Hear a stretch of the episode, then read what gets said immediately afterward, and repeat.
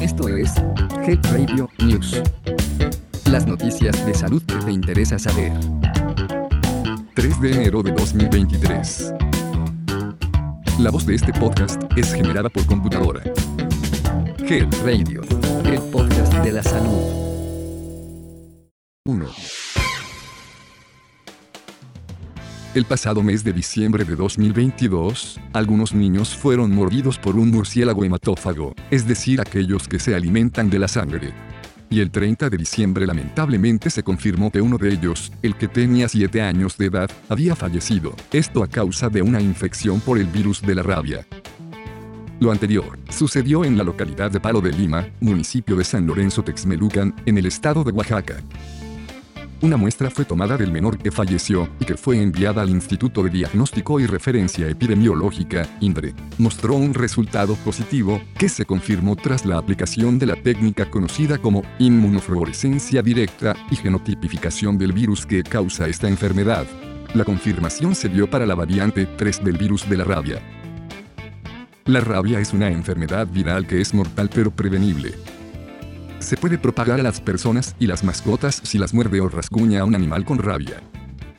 El virus de la rabia infecta el sistema nervioso central. Si una persona no recibe la atención médica adecuada después de una posible exposición a la rabia, el virus puede causar una enfermedad en el cerebro. Y por último, la muerte.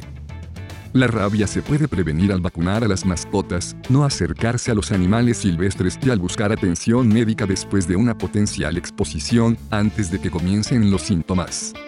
Los primeros síntomas de la rabia pueden ser muy similares a los de la gripe y pueden durar días.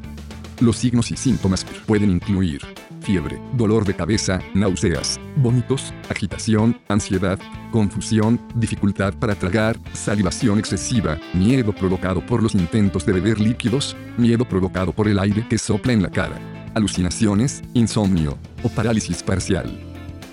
Por favor, si consideras que puedes estar en riesgo de contacto con un animal infectado de rabia, acude con un médico para una valoración. 2.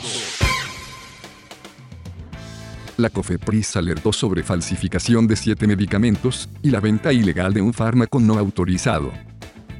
El pasado 27 de diciembre de 2022, la Comisión Federal para la Protección contra Riesgos Sanitarios, a través de la vigilancia permanente a productos y servicios, detectó la falsificación de siete medicamentos y la venta de un fármaco que no cuenta con autorización por parte de esta agencia sanitaria la comercialización de medicamentos irregulares, en los que se incluyen falsificados, sin registro sanitario, fraccionados, caducos, adulterados, y los que son de distribución exclusiva del sector público.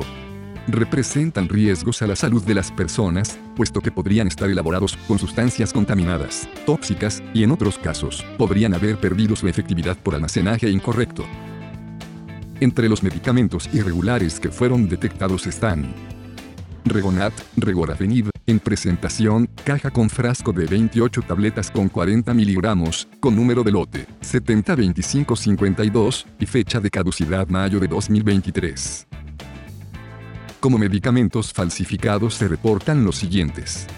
1. Buscapina, yosina, metamisol sódico, en presentación de 10 miligramos diagonal 250 miligramos. Los números de lote falso son BMXA 001 y BMXA 002. 2. Neomelumbrina con formulación farmacéutica de 500 miligramos. Este presenta dos números de nomenclatura, que son B264, 718, impreso en la caja, mientras que en el blister se señala el lote B204, 718, ambos con fecha de vencimiento de diciembre de 2023. 3. Primotestón testosterona, solución inyectable de 250 miligramos por mililitro, con número de lote XV30, PFV y la clave X30, PVF, impreso en la ampolleta. 4. Ribotril, en presentación solución de 2.5 miligramos por mililitro. El producto irregular presenta un falso sello de seguridad transparente, con figuras de contorno color gris oscuro, nomenclatura RJ0594, y caducidad diciembre de 2022. 5. Estomaquil Igia, con varias características del producto ilegal, que van desde el número de lote 01, 11, 50, fecha de vencimiento de marzo de 2025, y dos leyendas que dicen, mezclese un sobre en medio vaso con agua purificada, y no exceda la dosis recomendada. 6. Novo Bartalón, de 1500 miligramos diagonal 15 miligramos y con números de lotes 12190 46, 03891, 03105 y 05309. 7. Inepar de 5.000 unidades por mililitro, 10 mililitros, en presentación para el sector salud, con números de lote C18E881, H6205, C20J955, J20, 2522 y J20J955. Te invitamos a consultar el detalle de esta información en la página oficial de la COFEPRIS. Encuentra el enlace en el detalle de este episodio de noticias. 3.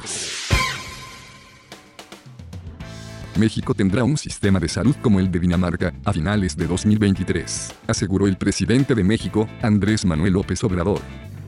De acuerdo con el presidente, el gobierno federal está implementando acciones para imponer el estado de bienestar que pueda cubrir las necesidades de salud pública de sus habitantes, desde el nacimiento hasta la muerte.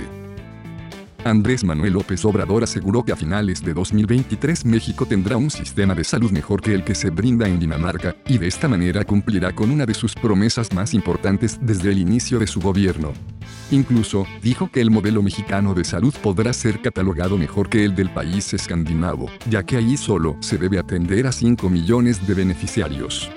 Mientras que en el caso de nuestro país se debe alcanzar la cobertura universal.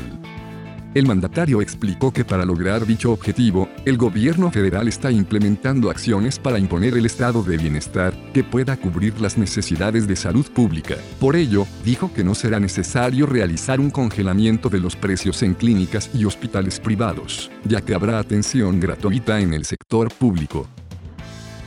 Por su parte, Zoe Robledo, quien es el director del IMSS, señaló que el cambio en la política de salud pública es necesario, ya que en los 30 años de neoliberalismo, el país registró un aumento de las enfermedades que se pudieron haber prevenido, principalmente enfermedades crónico-degenerativas como obesidad y diabetes. Así que, veremos qué nos depara este año en términos de salud pública y calidad de servicios ofrecidos. En Health Radio News, estaremos muy al pendiente del avance de estos compromisos. Como muchos actores en el ecosistema de salud, nos preocupa que las personas puedan recibir productos y servicios de calidad que faciliten el acceso, pero sobre todo que beneficien a la población en general. No olvides consultar nuestros podcasts de salud, donde destacados expertos en diversos campos de la salud humana abordan los temas que más te preocupan y los que tienes curiosidad de conocer a fondo.